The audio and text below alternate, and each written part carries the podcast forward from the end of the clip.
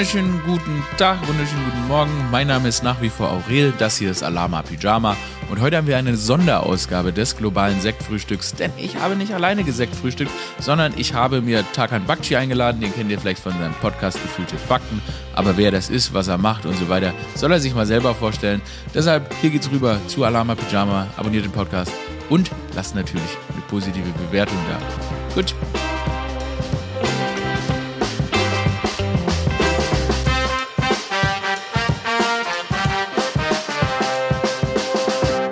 Es ist, es ist 8 Uhr morgens. Ich weiß ja nicht, wie das passieren konnte. Wir sitzen hier 8 Uhr morgens, Tagan sitzt irgendwie in so einem traurigen äh, Podcastzimmer im Hotel, wenn ich das richtig sehe. Also wir, wir haben ja. hier ja ein bisschen eine Zoom-Übertragung. Hast du dir eine Matratze an die Wand gestellt? Ja, ich habe ein bisschen Ansprüche. Ich habe gedacht, der Aurel, der hat einen Podcast, da kommen normalerweise Profis zu Gast, irgendwie wie Viva Con Aqua Leute oder Journalisten, die ein eigenes Podcastzimmer haben. Und deswegen habe ich hier mein Hotelzimmer wie so ein Verrückter umgestellt mit Matratzen an der Wand und Kissen im Hintergrund, damit ich ordentlich klinge. Das macht mich gerade fertig, aber darüber müssen wir gleich noch sprechen, weil du bist ein Podcast-Profi im Gegensatz zu mir. Ich meine, mein Podcast besteht eigentlich nur daraus, dass ich selber eine halbe Stunde rede. Das ist der Podcast.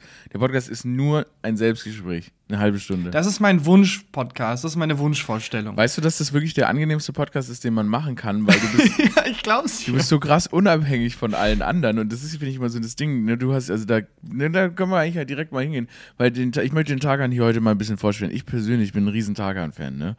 Vom Sänger und von dir natürlich. Hallo Milo. Ja, danke schön. Die Katze ist gerade aufgetaucht. Nochmal kurz für die, für die, für die HörerInnen da draußen. Ähm, ich habe hier gerade eine Katze, weil ihr wisst ja, ich habe mehrere äh, Pflegekatzen.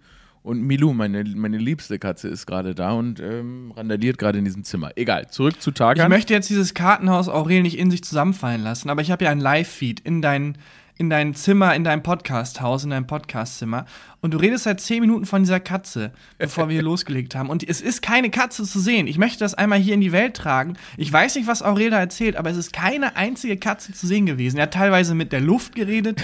Er wollte sie mir präsentieren, dann war sie plötzlich doch weg. Also erstmal ist es so natürlich, also ich als Katzenliebhaber habe ungefähr zwölf imaginäre Katzen. Das, das streite ich gar nicht ab. Aber es gibt auch physisch existente Katzen und Milou ist eine davon. Was Tarkan jetzt hier gerade nicht sehen kann, ist, die Katze ähm, ist ja auf bisschen auf Bodenhöhe unterwegs und Tarkan kann mhm, den Boden klar. nicht überall sehen und deshalb fehlt ihm natürlich. Ich sehe den Boden, ich sehe den Boden, ich sehe nur keine Katze. Jetzt reicht's. Jetzt reicht's. Genauso wie dein imaginärer Podcastpartner. So, darauf sind wir jetzt. Aurel Milou ist seit zehn Jahren tot. Milou, Milou, ist, Milou ist ein Jahr alt. Meine Schwester hat die in äh, Spanien gefunden, auf einem Campingplatz. Und das war so eine, so eine süße kleine Katze und die musste, musste gerettet werden. Ich habe es erst nicht eingesehen, aber dann, ähm, als sie dann hier war und sie mitgebracht hat, war ich so, ja, die muss, das ist absolut keine Katze, die auf dem Campingplatz in Spanien überleben kann.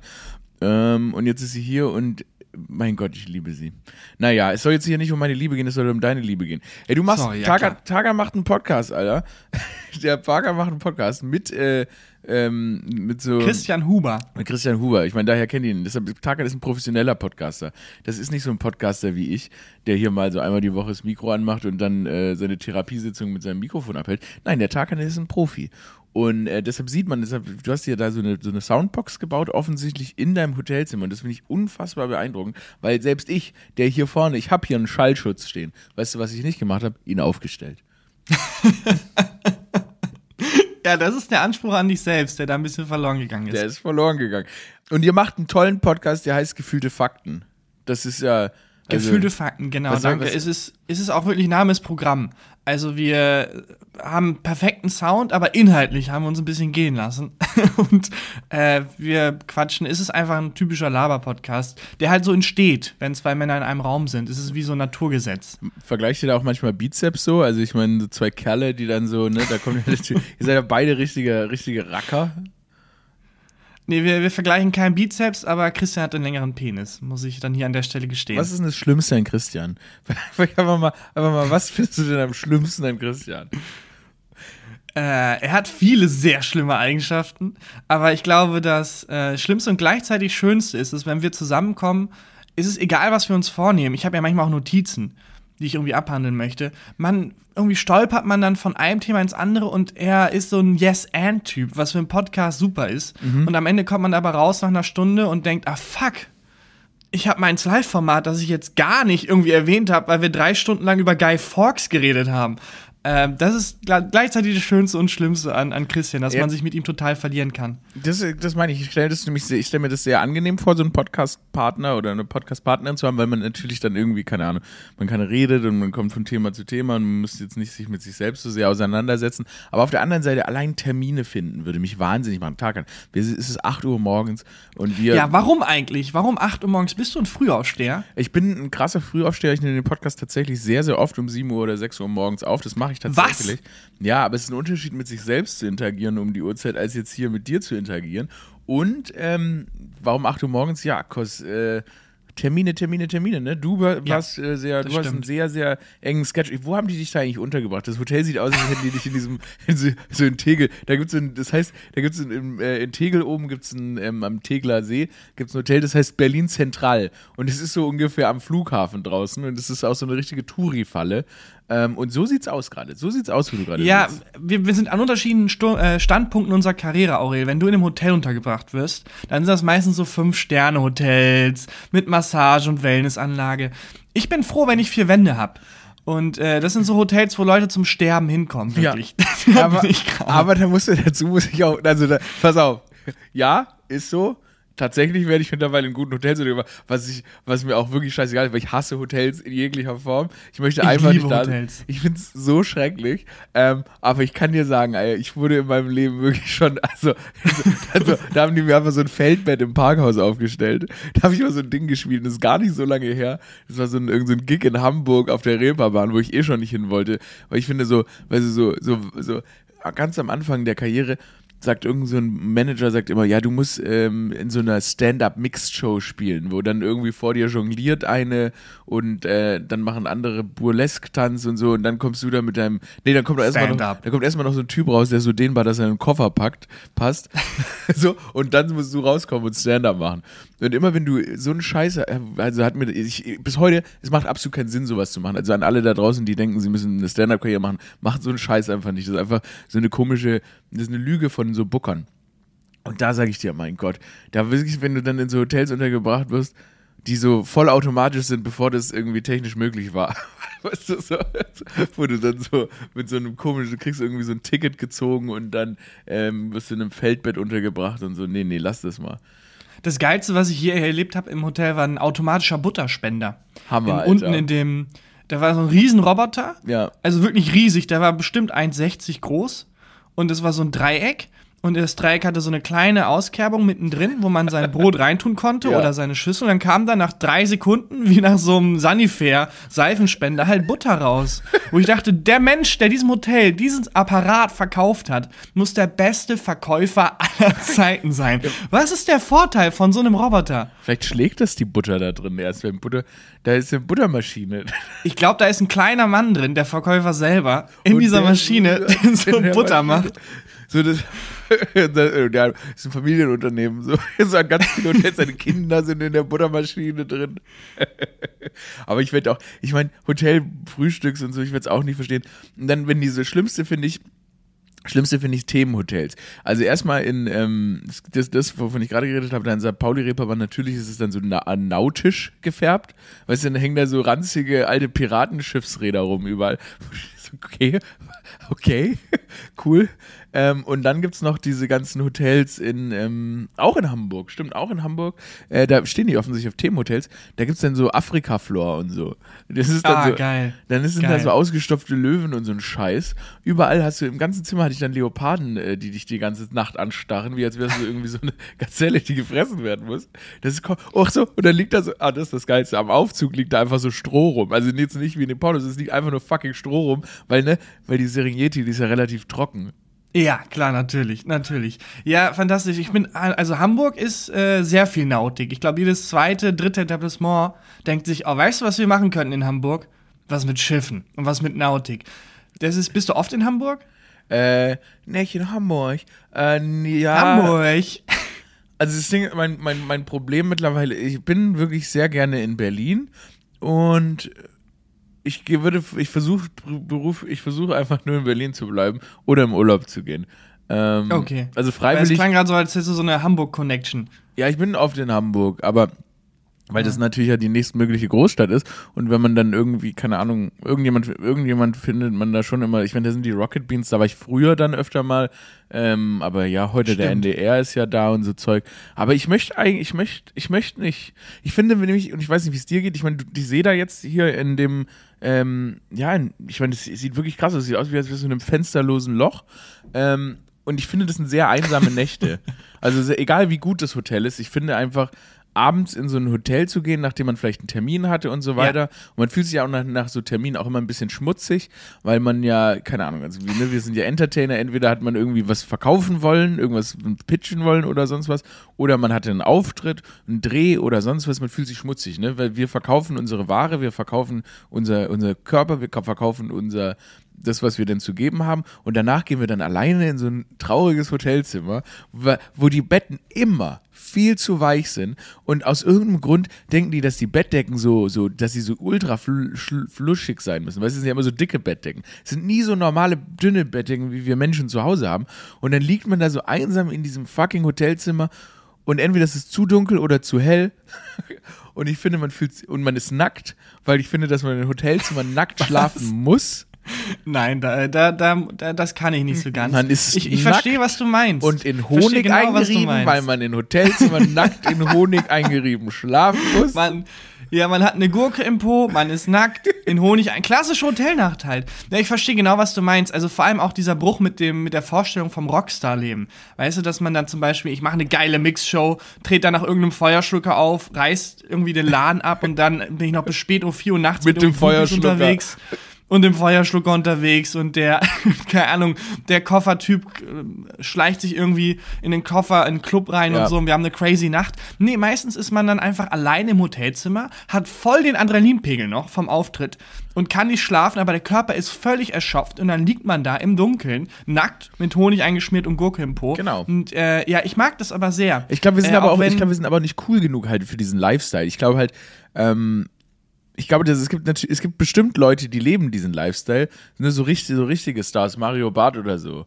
Weißt du, so richtig coole Leute, die sind auf jeden Fall, ich wette, die, die salben, die salben sich aber schön dann mit der, mit der Butter ein, aus dem die Butterspinner. haben eine ähnliche Nacht. Die sind auch dann mit Honig und Gurke im Po, aber halt nicht alleine im Hotelzimmer. Und nicht alleine. Ähm, Ja, genau. Ich, ich kann aber verstehen, was du meinst. Also ich mag zum einen dieses äh, Hotelleben sehr für so eine Nacht oder so, aber ich verstehe total, was du meinst, weil ich finde, Hotels haben so eine ganz besondere Einsamkeit. Das ist so eine Einsamkeit, die die spezifisch in, an die Hotels so ganz spezifisch haben. So eine ganz spezifische Facette von, von Einsamkeit, weil man nichts an diesem Hotel gehört dir. Ja. Du bist so komplett anonym. Es sind ganz viele Menschen da, aber keiner hat irgendwelche Berührungspunkte, sondern man ist halt da in diesem Zimmer und man weiß, am nächsten Morgen kommt jemand anders in dieses Zimmer. Nichts an dem Zimmer gehört dir. Ist auch nichts in ekelhaft. diesem Zimmer hält sich fest. Es ist ekelhaft auch ein bisschen und es ist so, es ist so eine ganz eigene Facette von Einsamkeit. Obwohl ja so viele Menschen im Hotel sind. Man ist ja nicht alleine, man ist wirklich einsam. Ich bin ja immer in diesem Sexhotel da in äh, Köln, was ich Sexhotel nenne. Okay. Na, das ist ja so ein, so ein, so ein Ja. Ficktempel, wo irgendwie alle Menschen aus der Medienbranche immer untergebracht werden.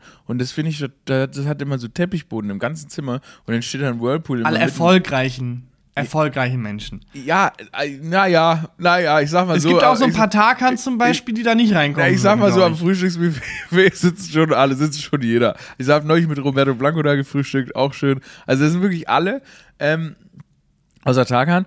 Und du, ich meine, du wohnst ja auch in, Köln, aber dann äh, steht da auch immer so, dann steht da so ein Whirlpool mitten im Zimmer rum und ich weiß, das ist alles so auf sexy gemacht, ne? Auch äh, total cultural appropriate, dann stehen da an, der- an der Wand so Geisha-Bilder und so und das halt alles irgendwie soll so, so ein bisschen dich antören. Ich habe auch gehört, dass das Hotel in der Swinger-Szene groß ist ähm, und dann komme ich da halt so hin und ich wirklich, ich will, wenn ich eine Sache nicht will, wenn ich in Hotel, im Hotel in Köln bin, dann ist es Ficken. Und alles an diesem Ding da schreit irgendwie Ficken.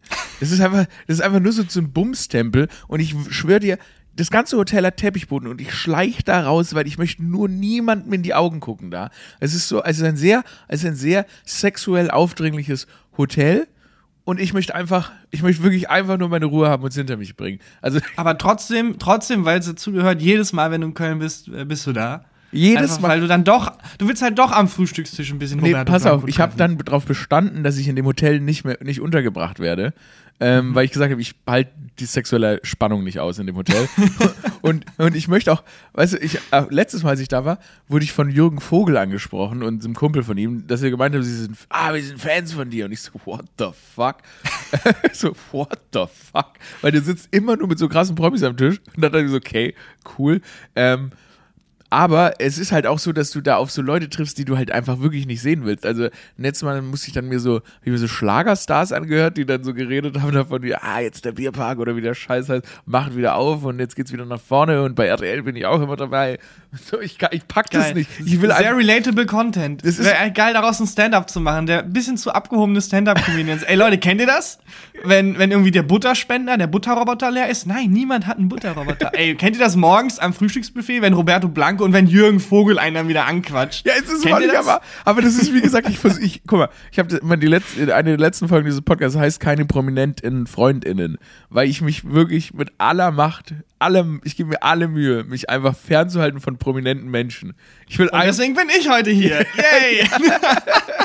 Ich will einfach nur mein Leben leben. Und dann, aber das ist das eigentliche, ich habe dann bestanden, in ein anderes Hotel untergebracht zu werden, ne? ja. Und da gab es so ein richtig geiles Frühstücksbuffet. Mm, Das war richtig lecker, weil in diesem Nobelhotel, da gibt es dann nur so ein, da gibt es dann so ekligen, gebeizten Lachs und äh, ansonsten einfach nur so, es schmeckt auch nicht gut, ist nichts gut. Und da saß ich aber dann am Frühstück mit Anne Will und Günter Jauch oder ihren Doubles. Bin mir bis heute nicht Oh. ganz sicher. Und ähm, fand es komisch, weil das eigentlich wie so eine Jugendherberge war.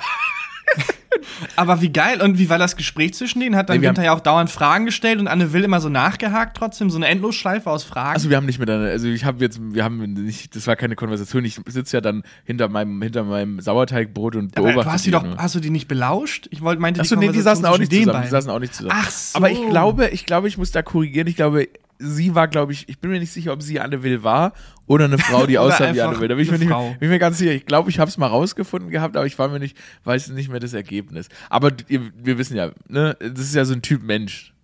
Ja, das stimmt. Der war da. Hamburg, Hamburg finde ich auch also äh, sehr schön, um da eine Nacht im Hotel zu verbringen. Genauso wie Berlin. Das sind beide Städte, die ich mag, aber wo ich nicht länger als so ein, zwei Nächte bleiben wollen würde, aus irgendeinem Grund. Berlin ist mir einfach zu, zu krass und Hamburg ist mir zu kultig. Hamburg ist so, alles ist, Ja. weißt du, in jedem anderen Land oder in jedem anderen, in jeder anderen Stadt Deutschlands ist es einfach ein Kiosk. In Hamburg ist es der Kultkiosk, der Kiezkiosk. Da ist irgendwie einfach irgendein Obdachloser, dem es so mittel geht und der irgendwie, keine Ahnung, auf die Straße spuckt und plötzlich ist das so sein Ding. Das ist, weißt du, wer das ist? Das ist ja aus dem Kiosk, das ist äh, Spuck auf dem Boden, Joachim ist das. Und er hat einfach ein Holz, ist- er hat einfach Holzbein und einen Piratenhut auf. Wirklich, es ist so, Leute, es- ihr seid nicht so kultig, wie ihr denkt. Das ist der Kult-Penny. Nein, es ist einfach nur ein Penny, der abgeranzt ist, Mann. Entspann dich. Du hast so recht, Mann. Da gibt's ja wirklich diesen Kult-Penny, ne? Dann da kommt da gleich so eine Sch Alles ist Kult, alles in Hamburg ist Kult, alles ist irgendwie der Kiez. Und über alles gibt's dann so eine, Kerl, alles, über alles gibt's dann so eine Stern-TV-Reportage. Ähm, Ja, genau. äh, tatsächlich, Mann, Hamburg ist, Hamburg ist ein bisschen zu kultig, das stimmt. Ja, Mann, es ist irgendwie, ah, das ist hier der, das ist der, äh, ähm, der fünf Penny Joachim, der zahlt immer mit fünf Pennies. Was? es ist, was redest du da? Wie ist denn das überhaupt? Also, ähm, wird Hamburg auch, Das ist eine Kiezlegende, sorry, ja? wird Hamburg auch geflutet? Also jetzt mit Klimawandel und so? Ich glaube, das erledigt, ist das nicht auch, also, Ich glaube, das hat sich erledigt, ja. ich, glaub, ich denke, Hamburg, Hamburg, Hamburg wird wahrscheinlich relativ früh geflutet. Ich denke, das ja, Sache ich, denk, ich denke auch. das ist dann, ist, dann können die, nee, dann kann der Hamburger endlich wieder dahin zurück, wo er hingehört, nicht? Ins Meer, die alte Ich naudische glaube nicht, dass die, ich glaub nicht, dass das für Hamburg ein Problem wird. Die stehen dann da vorne und sagen, ah, das ist die Kiezflut, das ist die Kultflut. die haben alle schon so eine Arche vorbereitet. Das ist eine Kiezlegende, die Flut. Die, die fluten immer unsere Straßen und so. Das ist kultig. Jetzt sind wir, jetzt sind wir, äh, Tagan, wir sind jetzt, wie, wie es ja für Ja. diesen Podcast gehört, also, weil das passiert mir normalerweise mit mir selber, dass ich vom Thema abkomme und dann wo, wo wir anders sprechen. Aber Tagan, ich will dich jetzt hier, wir wollen uns hier mal, wir wollen dich jetzt hier mal richtig kennenlernen. Weil ich wollte mal, mal reden, wann ich dich denn das erste Mal gesehen habe. Ähm, Das ist eine sehr gute ich Frage. weiß es nämlich nicht ganz genau, aber ich weiß, wann ich das erste Mal von dir gehört habe. Ich auch, vor fünf Minuten. Also es hieß, hier ist ein Zoom-Link, komm mal her. Ähm, ich weiß gar nicht, wann wir uns das erste Mal gesehen haben. Also ich habe mit, äh, mit Florentin ja vor einiger Zeit zusammengearbeitet und per Osmose kannte ich dadurch dich ja auch. Du, Florentin und Lars, ihr habt ja in einer WG gewohnt. Wurde mir Nee, zumindest nee, ich habe da nicht gewohnt. Ich habe da nicht gewohnt. Dann nur Florentin und Lars, aber du warst irgendwie, ihr wart irgendwie, wart zusammen in der Masterclass, Florentin glaub ich. Will und Lars Pausen haben in einer WG gewohnt. Ähm, ganz kranke Geschichte, by the way. Die haben, das war wirklich, also die haben am Checkpoint Charlie in so einer, in so einem, in so einer relativ großen Wohnung gelebt. Die hatte keine Möbel. Alle Möbel haben die bei Springer im Springer-Gebäude geklaut. Äh, es ist, es ist einfach, es ist auch, Das ist richtig ehrlich. ist auch einfach kein Witz. Und Florentin hatte nur Essen aus Eimern. Wenn du in sein Zimmer gegangen bist, standen einfach, standen einfach eimerweise Röstzwiebeln, die er pur gegessen hat. Und es klingt alles wie ein Witz, aber es ist wahr. Und Ja. ähm, eimerweise einfach so Waffel, also so, so, so diese komischen, das sind, wie heißt gar nicht, wie heißen die? So, so eklige Waffeln, aber die sind so, so mit 2 gef- Euro Aldi-Waffeln. Nee, die sind aber gefüllt mit so, ähm, mit so Sahne. Ah, die gab's okay. auch in Eimern. Und Florentin hat damals nicht so, Florentin war uns dann äh, äh, Zimmer voller Essen in Eimern und er hat gesagt, er ist, äh, er macht gerade ein Ding, dass er nur Essen aus Eimern isst. Aber egal, ist ja auch jetzt, wenn er nicht Naja, aber ich wollte nur sagen, dass ist, ich darüber, genau, Genau, dich, dich also- zumindest wahrgenommen habe. Aber ich glaube, Genau. wir haben uns da noch nicht getroffen. Nee, nee, genau. Und dann hat Florentin Gott sei Dank irgendwann aufgehört, in Eimern zu essen und ist dann mehr nach Köln gegangen und dann gab's gute Arbeit Originals und da hast du dann irgendwann als Genau. Autor angedockt. Genau, also ganz, ganz am Anfang. Ich habe früher während des Studiums schon, also ich wollte Journalist werden eigentlich. Und ähm, Ich habe dann sehr früh angefangen, in der Lokalzeitung rumzuhängen und irgendwie Artikel zu schreiben. Ich nicht. Und fand das auch ganz gut. Und dann habe ich irgendwas mit Medien studiert, Kommunikationswissenschaften in Münster und habe dann da richtig Gas gegeben und mich so langsam die journalistische Leiter irgendwie hochgearbeitet. Und dann war ich irgendwann beim Deutschlandfunk mit irgendwie 19 oder so und habe gemerkt, Alter, alle um mich herum sind wesentlich besser in diesem Job und haben viel mehr Leidenschaft, weil es ging, es gab lange Abende, so bis irgendwie 1 Uhr nachts, wie dann da Leute da gesessen haben, ihre Kinder zu Hause, sehr viele gescheiterte Ehen und alles in diese Recherche gesteckt haben und ihre Beiträge, nur damit am nächsten Morgen dann auf Facebook irgendwie eine Birgit schreiben kann, ja, das ist doch eh Lügenpresse. Und ich dachte, ey, diese Undankbarkeit, diese sehr schlechte Bezahlung, da muss man verbrennen für diesen Beruf, um sich da irgendwie durchsetzen zu können, um das überleben zu können. Und diese Leidenschaft, habe ich gemerkt, fehlt mir einfach so ein bisschen. Und da habe ich äh, sehr viel Angst bekommen. weil ich hatte alles auf diese Journalismuskarte Das ist gesetzt. die Geschichte von den meisten von uns, dass wir so feststellen, ah ja, Mensch, Journalismus ist zu hart. Das ist mir zu Und- kra- ja, es ist, also, ich meine, was wir machen, ist ja auch hart. Wir müssen in irgendwelchen Hotels unterkommen und äh, beschweren uns dann über äh, zu weiche Matratzen. Also, es ist ungefähr gleich hart, wie irgendwie in Krisengebieten als Reporter unterwegs sein. Kann man schon vergleichen. Ich finde ja, äh, also- aber es ist, es ist halt nichts, also, was man machen kann, ohne eine Leidenschaft dafür zu haben. Und dann hast du dir gedacht, komm, jetzt bewirbst du dich mal bei Gute Arbeit Originals, von der BTF produziert. Und da haben die dich genommen und dann hast du da Gags geschrieben. Und ich glaube, da habe ich Ja, dich so- dann das erste so Mal halb. gesehen und wahrgenommen. Ja, ich habe halt nebenbei Gags geschrieben und äh, dachte, das ist so ein Zubrot. Und die haben da mich gefragt, ob ich da äh, quasi bei guter Arbeit mich bewerben will. Und äh, ich hatte nicht vor, Comedy-Autor zu werden. Ich dachte, das ist dann so, bis ich irgendwie was Richtiges finde. So ein Zubrot. Und als die dann die Zusage gegeben haben für ein Jahr, dachte ich, ja gut, manche Leute gehen halt ein Jahr nach Australien. Ich habe so mein Jahr eben in den Medien, ist aber auch okay. hat es bei dir so ein, ist es bei dir so ein Erziehungsding, dass du so dachtest, okay, ich muss was Seriöses arbeiten? Weil ich komme. Es ging nicht um, nicht um seriös. Ich hätte auch irgendwie Feuerschlucker werden können in welchen Mix-Shows. Ich glaube, was bei mir, ich habe nie Armut erlebt. Ich hatte sehr großes Glück, aber die, die Erinnerung an Armut ist immer sehr präsent in der ist sehr, Familie. sehr reich geboren. Ich bin sehr, ich bin sehr reich geboren, aber mein Opa sehr arm. Also es ging sehr schnell bei uns. Und deswegen war diese Erinnerung an, du, da wo wir herkommen, können wir auch wieder zurück, weil es ist buchstäblich ein paar Jahre nur Darf her. man fragen, was, deine, was machen deine Eltern? Was haben deine Eltern gemacht? Äh, mein Vater ist Ingenieur, meine Mutter ist Erzieherin. Und meine Großeltern. So High-Performance-Immigranten. Ja, voll. Und meine Großeltern sind beides Gastarbeiter, also beidseitig. Das heißt, es ging sehr, der soziale Aufstieg ging sehr schnell und deswegen war die Angst vor dem Abstieg auch sehr schnell. Das Tolle Ja? ist, dass du den dann nicht mehr machen musstest. Den sozialen Abstieg oder? Aufstieg. Ah, Ja, hätte ich auch nicht gepackt. Ich hatte halt große Angst eben davor, diesen sozialen Aufstieg anzugehen, weil ich, da habe ich mich schon gesehen, ehrlich gesagt. So die erste Generation, die irgendwie alle Möglichkeiten hat und die dann sagt, ich glaube, ich will was Kreatives machen. Das war aber kein Problem. Also es ist, geht nicht darum, ob es seriös ist oder nicht. Es ging immer darum, ob man es ob sicher ist, ob man, oder anders gesagt, ob man sich dahinter klemmt und ob man da auch wirklich was reißen kann. Hätte ich jetzt gesagt, ich will Feuerschlucker werden, genauso wie ich damals gesagt habe mit 16, äh, ich glaube, ich will schreiben, da hat mein Papa gesagt, alles klar, cool, dann gucken wir mal, wo kann man denn schreiben? Hier Lokalzeitung, bewirb dich da, mach auch was. Also, wenn ich sagen würde, ich will Feuerschlucker, dann hieß es cool, dann gucken wir jetzt mal, welche Feuerschluckerschulen es gibt, wie man den Karriereweg einschlagen kann. Also das ernst zu nehmen, das war immer sehr wichtig und Boah, Alter, hat mich dann auch gerettet. Äh, weil sonst hätte ich so ein bisschen rumgeslackt. Und deswegen habe ich dann irgendwann nach diesem Jahr auch gesagt, okay, komm, es macht mir Spaß, es scheint ein Job zu sein. Ich weiß nicht, warum das ein Job ist, aber dann nehme ich das jetzt auch richtig, richtig ernst. Und dann, ähm, warte mal, was, was hast du denn dann gemacht? Dann habt ihr den, dann, Äh, stimmt, dann dann- bist du bei der BTF geblieben. Genau, die haben mich eingesnackt und äh, als gute Arbeit so langsam untergegangen ist, was ich übrigens sehr spät erst mitbekommen habe. Gute Arbeit war ein Sketchprojekt, das wir für Funk gemacht haben mit Katjana Gerz, Stefan Tietze und Florentin Will. Und ich und Stefan waren Katjana Autoren. Gerz ist die von sieben Tage, sieben Köpfe, oder? Genau, das ist die. Ah, ja. Das ist die, die eine lustige Frau in Deutschland, äh, die wir haben. Und äh, Das hat, das hat sehr, ich glaube, Katjana Gerz ist wirklich eine sehr, sehr, sehr lustig eigentlich, ja. Ja, es ist sehr lustig. Ziemliche Natur. Also auch Jedes Mal, wenn ich mit Katja. ohne das eigentlich tatsächlich. Nee, nee, immer, nee, nee, ich, nee, weil das klang so, es klang so, es klang so ironisch, aber man, Ach so, nein, nein, nein. Das war gar nicht ironisch gemeint. Was machen denn deine Eltern, wenn ich, wenn ich fragen darf? Ähm, meine Mutter ist Künstlerin, also bildende Künstlerin gewesen und mein Papa ist äh, auch Grafikdesigner, also auch basically Künstler Mhm. Ah, okay, gewesen. kreativ. Meine Das heißt, für dich war dann aber schon klar, dass das irgendwie geht, kreativ arbeiten Ja, aber ich wollte das eigentlich nicht. Eigentlich wollte ich dann, weil, ne, weil ich immer auch den Struggle dahinter gesehen habe, wenn man kreativ arbeitet, äh, dachte ich, okay, ich werde niemals selbstständig sein. Ich war noch nie angestellt. Mhm. Also es war dann genau das Gegenteil. Und in meiner Familie sind alle irgendwie irgendwie Künstler in künstlerischen Berufen unterwegs. Ähm, aber meine Eltern sind halt auch so. Ne, trotzdem, dass man irgendwie auch immer echt, dass halt immer Hassel war, weil wir auch Bilder verkaufen, Mhm. irgendwas. Ähm, waren die halt immer so, mach, mach, was du willst. Also die sind immer so total, du, ihr macht das schon, so zu mir und meiner Schwester, Oh, ihr macht okay. das schon. Und das ist total schön und das ist, ähm, aber das bedeutet auch jetzt, zum Beispiel jetzt, wo es gut läuft, ist es auch so, schön. Nobody cares. Es ist wirklich so, es ist wirklich, Hauptsache du Hab ich doch gesagt. Hab ich doch gesagt, du machst das schon. Es- Mama, ich habe einen Oscar gewonnen. Schön. Ja, toll. es wäre, ist, not a joke. Sonntag Brunch? Ja, das ist wirklich, es ist kein Witz. Ich könnte den Nobelpreis in allem gewinnen. Nobody would care. Nicht Mama, ich habe einen Butterroboter verkauft. Weißt du, wie schwer es ist, diese Roboter zu verkaufen? Niemand braucht einen 1,70 großen Butterroboter. Ich bin der beste Verkäufer der Welt. Nothing. Aber das ist, das ist, die- das ist Schön, nicht mal ein freut Witz, mich. sondern keine einzige Person in meiner Familie cares. Aber es ist wirklich, es ist wirklich, Aber auf eine liebevolle es ist Art. manchmal richtig awkward, weil ich, also ich, es gibt auch gar keinen Grund mehr darüber zu reden, weil manchmal will man ja trotzdem so updaten.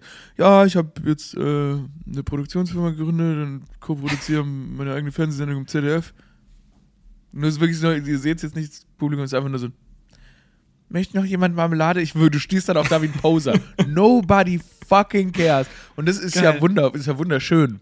Das erdet einen, das ist schön. Ich, also ich glaube, es gibt auch sehr viele wütende Menschen, die sich darüber aufregen, dass wir als Künstler irgendwie, oh, 8 Uhr morgens ist so früh, die irgendwie seit 6 Uhr morgens irgendwie auf die jetzt Mittagspause machen. Ja, aber da, Ähm, aber ja. da, das, da wollte ich nämlich auch noch raus. Ich finde, du wirkst, ich finde, vielleicht, also das jetzt mit dem Ingenieur-Background deines Vaters und so, du wirkst wie jemand, ähm, wie, du wirkst wie ein Malocher. Also du wirkst wie jemand, der ein Hustler. Also ich finde, du wirkst jemand, du wirkst strukturierter als ich. Du wirkst, ähm, du wirkst, als würdest du, na, du würdest, als würdest du, ich weiß nicht, du fleißiger Typ, eine richtige Arbeitsbiene. Du wirkst wie so ein, du wirkst wie, ja. Da, da merke ich nämlich diese, diese, diese Stringenz dahinter, die wahrscheinlich dann doch aus deinem Elternhause kommt. Dankeschön, ja, das ist diese Angst vor dem Abstieg, aber auch vor allem die Dankbarkeit, überhaupt diese Möglichkeit zu haben. Und ähm, bei mir ist es halt so, dass ich mir aussuchen durfte, worein ich meine Kraft und Energie stecke. Und das ist ja ein super Privileg. Also ich Ja. bin, glaube ich, nicht fleißiger als andere. Äh, ich kann es nur besser nutzen, weil wenn du jetzt irgendwie mega abhasselst auf dem Bau, äh, dann äh, setzt sich halt niemand im Podcast und sagt, hey, sag mal, du bist aber fleißig, Ja. oder? Ich hassel halt, aber halt so wie andere Leute in ihrem Job, den sie gerne machen und der sie erfüllt, auch hasseln. Äh, ich bin aber, glaube ich, tatsächlich strukturierter, das stimmt.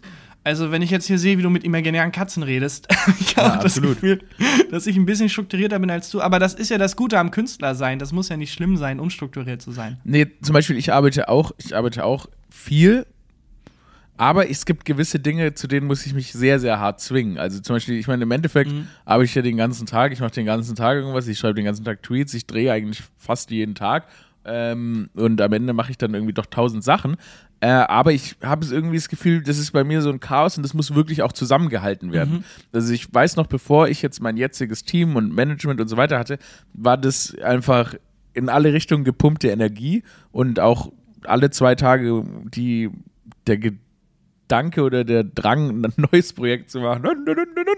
Ich meine, dass ich dafür überhaupt alles Mögliche schon hinbekommen hatte. Also ich habe ja da irgendwie schon eigene Fernsehsendungen gemacht und ganz selbst geschrieben und so. Das, weil ich weiß nicht, wie das überhaupt passieren konnte, aber jetzt, wo das alles so kanalisiert wird und jemand sagt, mhm. okay, hier, hier, hier, hier, hier, das hilft mir schon. Und du wirkst wie jemand, du wirkst so wie jemand, der so, ich mach das und das, bis es fertig ist. ja, ich glaube, das äh, gut an mir ist, dass ich, äh, ich glaube, du bist mehr Performer als ich.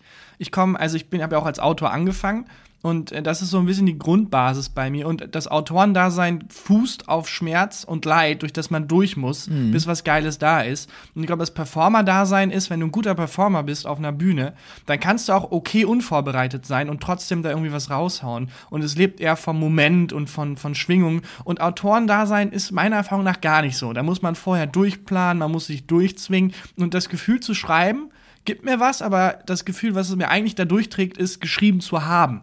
Und deswegen mm. bin ich sehr justiert auf dieses, okay, ich kämpfe mich da durch, ist, äh, ich mache das jetzt und äh, am Ende werde ich irgendwie belohnt, das ist schon okay. Das macht Sinn, weil wenn ich geschrieben habe, dann habe ich immer quasi meine eigenen Sendungen geschrieben und dann habe ich da auch konzentriert geschrieben und jetzt weiß ich auch, warum das so war weil ich einfach nur mich nicht blamieren wollte. Also ich habe das nur für die die nur, Angst. Genau, ich habe ja. nur aus Angst das gemacht, weil sonst ist es peinlich für mich selbst, wenn es unvorbereitet wäre. Wobei Angst auch ein großer Motivator ist, wenn man für andere schreibt, aus eigener Erfahrung, je nachdem für wen man schreibt. Aber es gab Personen, für die ich geschrieben habe, wo ich dachte, ja, das muss sitzen, sonst wird mir das ordentlich um die Ohren gehauen. Und im Kontrast dazu hast du halt so einen Florentin Will, der eine Improvisationsmaschine ist und der auch ein bisschen faul ist, ehrlich gesagt. Also der hat mehr Talent in seinem kleinen Finger als ich in meinem also kompletten Körper. Und äh, äh, deswegen taucht er halt einfach irgendwo auf, reißt die Hütte ab und geht wieder. Ist aber diesen Schmerz der Vorarbeit, glaube ich, nicht so, braucht den halt nicht so. Und das heißt, wenn ich den da was geschrieben habe, dann war es immer so, ja, mache ich schon irgendwie geil. Ja, das dann war es ja okay. Florentin, Florentin ist schon was, ist schon was Besonderes, weil es ist auch dieses Ding, okay, mehrere Projekte und auch so bei, bei ähm, beim kleinsten Widerstand auch einfach so in die andere Richtung laufen. Das ist auch so ein Ding ja. von ihm. Also stell dir vor, Mozart hätte bei so, ah, diese Note kriege ich jetzt nicht so hin, egal, okay, dann lasse ich es einfach. So. Ja. so ist Florentin so ein bisschen, so Beethoven, der so ja. einen Hauch Gegenwind kriegt. Ja, dann halt nicht, okay, dann halt nicht die neunte. Oder, oder, oder. Dann sind es halt nur 18 von ihnen, ist okay. Bei ihm ist es ja schon so, ah, das bedeutet, ah, um das zu machen, muss ich mit dieser Person Zeit verbringen? Mm, not gonna happen. Nee. Nee, alles klar. Ja, nee, tschüss. Okay, dann nicht. Dann lieber gehe ich wieder in mein Zimmer und esse Fröstzwiebel. Nein, aber es, genau, Florentin ist un, unvorstellbar talentiert. Das ist wirklich es ist störend talentiert. Jedenfalls habe ich immer das Gefühl, so wenn ich das Talent hätte, ich würde viel mehr hasseln und warum machst du es nicht? Und dann denkt man sich, aber vielleicht wird auch genau das die Magie kaputt machen, die ein Floh den Ja, Will natürlich, ausmacht. auf jeden Fall würde das Ding Magie kaputt machen. Das Ding ist ja auch mit dem Hassel, mit dem Hassel geht ja auch Talent, weil umso mehr du machst, umso mehr hast du Gehirnkapazitäten frei, ähm, ja. um, um Dinge, Dinge umzusetzen. Und ich meine, bei Florentin stört mich schon manchmal, ist auch geil, dass ich jetzt hier so rede, jetzt könnt ihr nicht mithören, aber es stört mich mal, weil ich manchmal denke, so komm, mach doch dies noch, mach doch das noch. Ich will ihn einfach auch viel, viel mehr sehen, nicht nur persönlich, sondern auch einfach da draußen. Ähm, Okay, aber jetzt genau, dann hast du für Jan hast du nämlich auch noch geschrieben, Jan Böhmermann. Und ähm, das ist wahrscheinlich dann, also das ist nicht bestimmt ein, Regiment, weil da ist ja, ne, da, wie du sagst, da wird ganz genau drauf geguckt, wie gut ist es, was ist dein Hintergedanke, mhm. wo ist der doppelte Boden. Es ist einfach ein Anspruch was da, was ja auch völlig richtig ist. So sollte es ja auch Hammer sein. und ich finde, man sieht es ja auch am Ende irgendwie im Produkt. Ähm, und kamst du damit gut zurecht? Ja, total. Also äh, es ist auch so, dass ja um Jan, also damals, ich bin ja bei aktuellen Filmen nicht dabei, aber ich denke mal, es wird sich beibehalten, immer ein Team ist und das ja. Team auch sehr viel Arbeit leistet. Und als Teil des Teams ist man auch wirklich Teil eines Teams. Das heißt, es, es war eigentlich recht, war recht schön. Also, also ich bereue die Zeit gar nicht, null. Ich bereue die Zeit gar nicht. Ich habe ja mal vier Monate für Klaas geschrieben. Ähm, aber da saß ich eigentlich nur vier Monate rum. Also, also wie war das eigentlich? Super weird einfach. Also, keine Ahnung, ich hatte ja vorher schon auch mal eine eigene Fernsehsendung gemacht und so und hatte dann halt so eine Zeit, die ich überbrücken musste zwischen zwei Projekten. Nicht zwei Projekten, beziehungsweise ich habe ein neues Projekt entwickelt und habe halt auch Kohle und alles Mögliche gebraucht. Also habe ich dann ähm, da geschrieben. Und also ich habe, ich weiß nicht, ich habe da saß vier Monate rum und bin, habe in den Gängen die Leute unterhalten. Äh, ich habe das Gefühl, es war so, alle waren froh, dass ich da bin, weil ich dann gesagt habe, gut, ich muss jetzt gehen, ich müsste jetzt mal meine eigene Karriere weitermachen. Und dann habe ich gesagt, bleib doch. Ich Leute, ich habe hier seit in vier Monaten, das freut mich wirklich. Da arbeiten wirklich die nettesten Leute der Welt. Die sind alle so lustig. Jede Einzelperson ist wahnsinnig lustig. Ich habe viel gelacht in der Zeit, aber ich habe so, Leute, ich habe seit vier Monaten nichts gearbeitet. Warum wollt ihr meinen Vertrag verlängern? Das macht keinen Sinn. Äh, vielen Dank äh, und auf Wiedersehen. Ähm, ja, das war, das war auf jeden Fall eine sehr seltsame Phase. Aber gut, hat die Miete Ja, und das wäre dir jetzt bei, bei äh, Jan, glaube ich, nicht passiert, dass du da unterm Radar fliegst und einfach vier Monate nichts machst. Ich glaube, das wäre sehr aufgefallen. Ich weiß es nicht. Ich, hab- ich glaube, ich bin jemand, den haben die Leute auch gerne einfach um sich in dem Fall. Ja, das glaube ich auch. Und ich glaube, das war halt das Ding. Also, die wussten schon, dass ich nichts mache, aber es ist halt ein gutes Gespräch. Ja, so Maskottchen Ja, so ein gutes Gespräch am Wasserspender. Ja. so, ex Sehr gut. Exakt, exakt so war das. Ähm, aber jetzt, Tagan, du bist ja äh, jetzt auch ein bisschen moderativ unterwegs, habe ich gehört. Ja, also ich habe das Problem wie du auch, dass ich dachte, mein, der Florentin, den würde ich so gerne häufiger sehen. Und äh, den Aurel, den habe ich irgendwie da und da mal getroffen. Wir haben ja immer noch nicht geklärt, wo wir uns zum ersten Mal gesehen haben, aber danach auch immer nur so peripher. Und ich dachte, wie kriegt man diese Menschen an einen Tisch? Man begegnet sich und man sagt immer, hey, ja, wir müssen unbedingt mal was machen, aber beide Parteien wissen, das wird nichts. Ohne äußeren Druck kriegen wir das nicht geschissen. Ohne Da dachte ich, Bezahlung. ja, komm. Und dann, ja, ohne Bezahlung. Leider ohne genau. Bezahlung. Ja, ohne Aufenthalt im Fünf-Sterne-Hotel wird das leider nichts. Ah, dachte aber ich, da wurde ich tatsächlich da untergebracht. Ja, sag ich ja. Und dann sagte ich, komm, äh, dann machen wir doch einfach, dann machen wir es beruflich. Und dann haben wir ein Format entwickelt, also ich und zusammen mit 1 Live, ähm, was ein großer Scam war, um einfach nur euch Menschen, die ich sehr gerne mag, an einen Tisch zu bekommen. Das Format heißt Ratlos, hat dann fantastisch funktioniert, obwohl es eben nur ein Grund war, um mit euch abzuhängen. Vielleicht auch deswegen. Es ist eine Game Show weil ich äh, sehr gerne so Spieleshows mag und auch Spiele entwickle und denke. Und äh, es ist ein Name ist Programm. Es wird geraten, es gibt sehr viele Ratespiele. Man weiß nicht, was der Preis ist. Es wird nach fünf Folgen, es gibt insgesamt fünf, einen Riesenpreis vergeben. Und keiner weiß, was für ein Preis. Das heißt, ihr wusstet gar nicht, warum ihr da alle kämpft. Also du warst dabei, Florentin Will war dabei, Jasmina Kuhnke war dabei, Sandra Sprünken war dabei. Und es hätte alles, also ein Gutschein für einen Händedruck, 10.000 Euro in Bar, eine Ente, es ist alles möglich. Wird halt erst nach fünf Folgen gelüftet. Damit es jetzt hier nicht nur wirkt, als wenn wir jetzt hier in, in, in, in, äh, Tagan neues Projekt segwayen. Äh, Das war nämlich Tagan hatte, hatte mich eingeladen und Florentin auch und eben noch ein paar andere, ob wir an so einer Game Show teilnehmen wollen. Und da haben wir uns erstmal gefreut, weil das natürlich Spaß macht. Und ich wusste ja gar, ich wusste ja gar nicht um Tagans außer podcastische moderative Fähigkeiten. Aber Tarkan hat es nämlich ganz, ganz hervorragend gemacht. Und da muss ich nämlich jetzt mal sagen, ich habe nämlich das Gefühl, du, du, hast, du hast so ein bisschen, du hast so dieses Game Show Gastgeber-Ding. Das macht dir nämlich irgendwie Spaß. Man merkt es da, der sitzt ja dann so breitgrinsend da rum und sagt so, und jetzt kommt dies und das und so. Das hat mir gut gefallen. Deshalb glaube ich, Tarkan, Dankeschön. glaube ich, dass du eine große Zukunft als ähm, ja, so ein Quizshow-Moderator, so ein, so ein Entertainment-Moderator hast. Und ich bin nämlich froh. Ja, Wer wird Millionär ist mein großes Ziel. Also irgendwann da auf diesem Stuhl zu sitzen, das moderieren zu können, danach richte ich meine gesamte Karriere aus. Ja, ich, aber du kannst es auch, habe ich das Gefühl. Und ich finde gerade in Deutschland, Danke. wo wir so ein, ähm, wo wir doch einen Mangel an neuen, talentierten Gesichtern haben, dass du auf jeden Fall, dass wenn man denn will, du, Tarkan. Dankeschön. Es liegt äh, ja zum Teil gar nicht in meinen oder deinen Händen, sondern in so Entscheiderhänden, irgendwie Sendechefs, die dann Daumen hoch, Daumen runter machen. Äh, und äh, da merke ich, Das stimmt nicht. Und das ist, das, ja. Und das, ist, das ist das Problem, ähm, das man die letzten Jahre hatte und das noch in den Köpfen der Leute ist. Mittlerweile hat man so viele Möglichkeiten.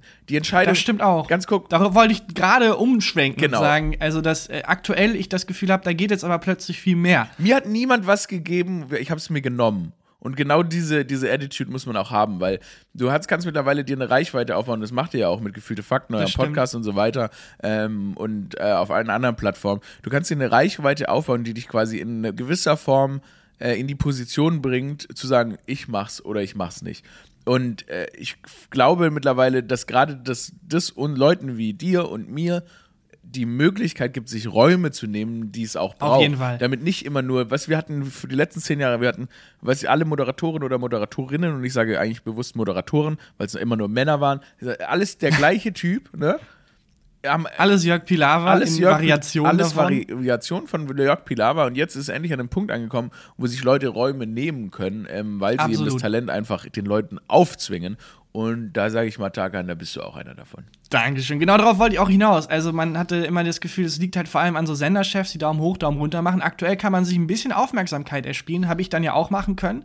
Und plötzlich kommen dann ein paar Leute äh, auf einen zu, also bei 1 Live war das so, ähm, da, die dann irgendwie dich nach oben hin durchboxen und sagen, komm, da machen wir jetzt eine Game Show mit dir, ist doch okay. Also da gab es auch Leute, die dann total in mich vertraut haben Ja. und äh, wo ich dachte, bis vor zwei Jahren hätte mir das jemand erzählt, hätte ich gedacht, nee, das ist ja nicht möglich, dass, äh, dass ich da irgendwie als Tarkan Bakci irgendwie das Vertrauen von, von Entscheidern kriege und Sachen moderieren darf.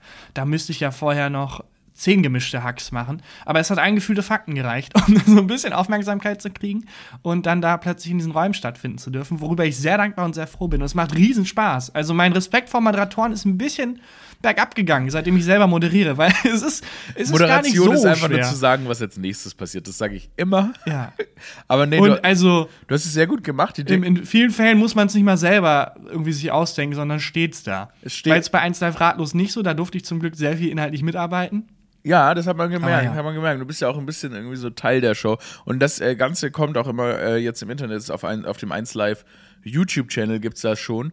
Und wann kommt immer eine neue Folge? Dienstag, glaube ich. Jeden Dienstag, genau. Jeden Dienstag eine neue Folge auf dem 1 Live YouTube-Kanal.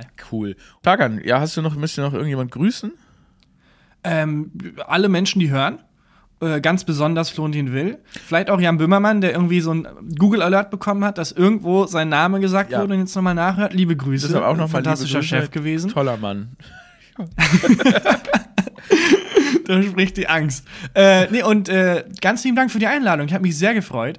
Und äh, werde jetzt erstmal runtergehen und hoffen, dass es hier auch einen Butterroboter gibt, mit dem Oh. ich mir meine Butter aus Brot machen lasse. Ich habe jetzt Table Reads ähm, Mhm. für die neue Aurel Original Show Shuffle auch im ZDF.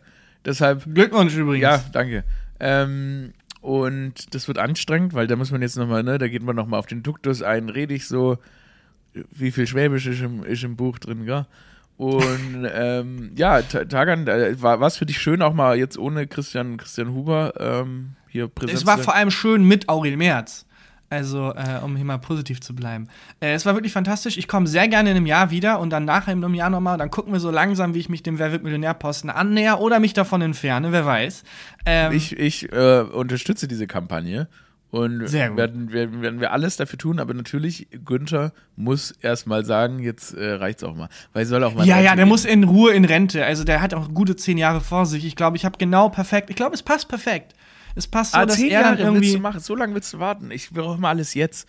Ich kann, Nee, ich, ich muss da schon drauf hinarbeiten. Es ist auch so, wenn man Ziele erreicht, macht es einen für einen kurzen Moment glücklich, aber dann Ja. kann es auch sein, dass man merkt, ah, nein, nein, nein, nein. Ziele jetzt? erreichen macht gar keinen Sinn. Das ist das Was nächste jetzt? bei mir. Nur Wut macht Motivation. Sobald man, äh, Ja. sobald man Ziele, also Ziele erreicht hat, das, bei mir, ich habe nicht mal eine Sekunde freue ich mich. Wirklich. Ja, aber weil du zu kleine Ziele hast. Ich habe halt Das Riesenziele, wie Wer wird Millionär Das moderieren und dann kommen Etappenziele und dann freut man sich und denkt sich, was jetzt? Ja, das nächste ist das, damit ich zu Günther Jauch auf den Stuhl komme. Wenn er da friedlich einschläft, on air, Günther Jauch, äh, dann bin ich, dann stehe ich schon hinten, hinter ihm und dann gibt es so einen fliegenden Wechsel. Hoffe ich zumindest. Äh, ja, ganz lieben Dank. Gefühlte Fakten kommt jeden Donnerstag, überall, wo es Podcasts gibt. Eins live ratlos, die total verrückte Rateshow. Dienstags. Gibt's jeden Dienstag auf YouTube. Und ansonsten, mich findet man auf Instagram, Twitter und wenn man oft genug swiped, auch auf Tinder. Sehr schön. Das war, das war Tarkan Bakshi. Tarkan, ich freue mich, dass du hier gewesen bist. Auf Wiedersehen. Und jetzt, ähm, naja, schlägt den Butterroboter aus. das mache ich. Danke und Grüße an deine imaginären Katzen. Tschüss. Tschüss. Das war Alama Pyjama mit äh, dem, wie ich doch finde, sehr, sehr sympathischen Gast Tarkan Bakci. Wir haben es zu früher Morgenstunde aufgenommen. Das heißt, wir waren wahrscheinlich alle noch ein bisschen lätschig im Kopf.